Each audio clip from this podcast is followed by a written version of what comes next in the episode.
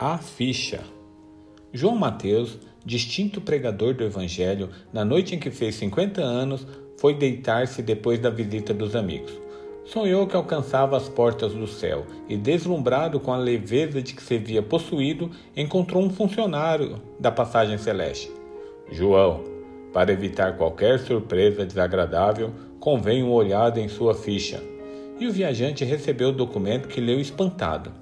João Mateus, Renascimento na Terra em 1904, pais carinhosos e amigos, inteligência preciosa, boa saúde, aos 20 anos empregou-se no comércio, casou-se aos 25, católico até os 26, presenciou sem maior atenção 672 missas, aos 27 transferiu-se para as casas espíritas, compareceu a 2.190 sessões, realizou 1.520 palestras, escreve cartas comoventes, quatro filhos, não encontra tempo para auxiliá-los na procura do Cristo. Grande intolerância para com os vizinhos. Refratário a qualquer mudança de hábitos para a prestação de serviço ao próximo. Além dos recursos naturais que lhe renderam posição e conforto doméstico, conserva bens no valor de 600 mil cruzeiros e 302 mil em conta bancária. Para Jesus, que o procurou na pessoa de mendigos, de necessitados e doentes, deu durante toda a vida 90 centavos. Para cooperar no apostolado do Cristo, já ofereceu 12 cruzeiros em obras de assistência social.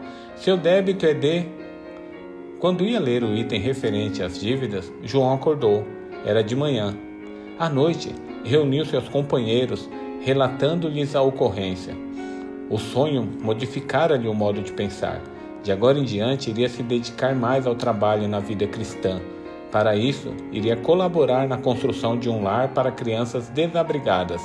A experiência daquela noite era um aviso, e sorridente despediu-se dos amigos, marcando um novo encontro para a próxima noite.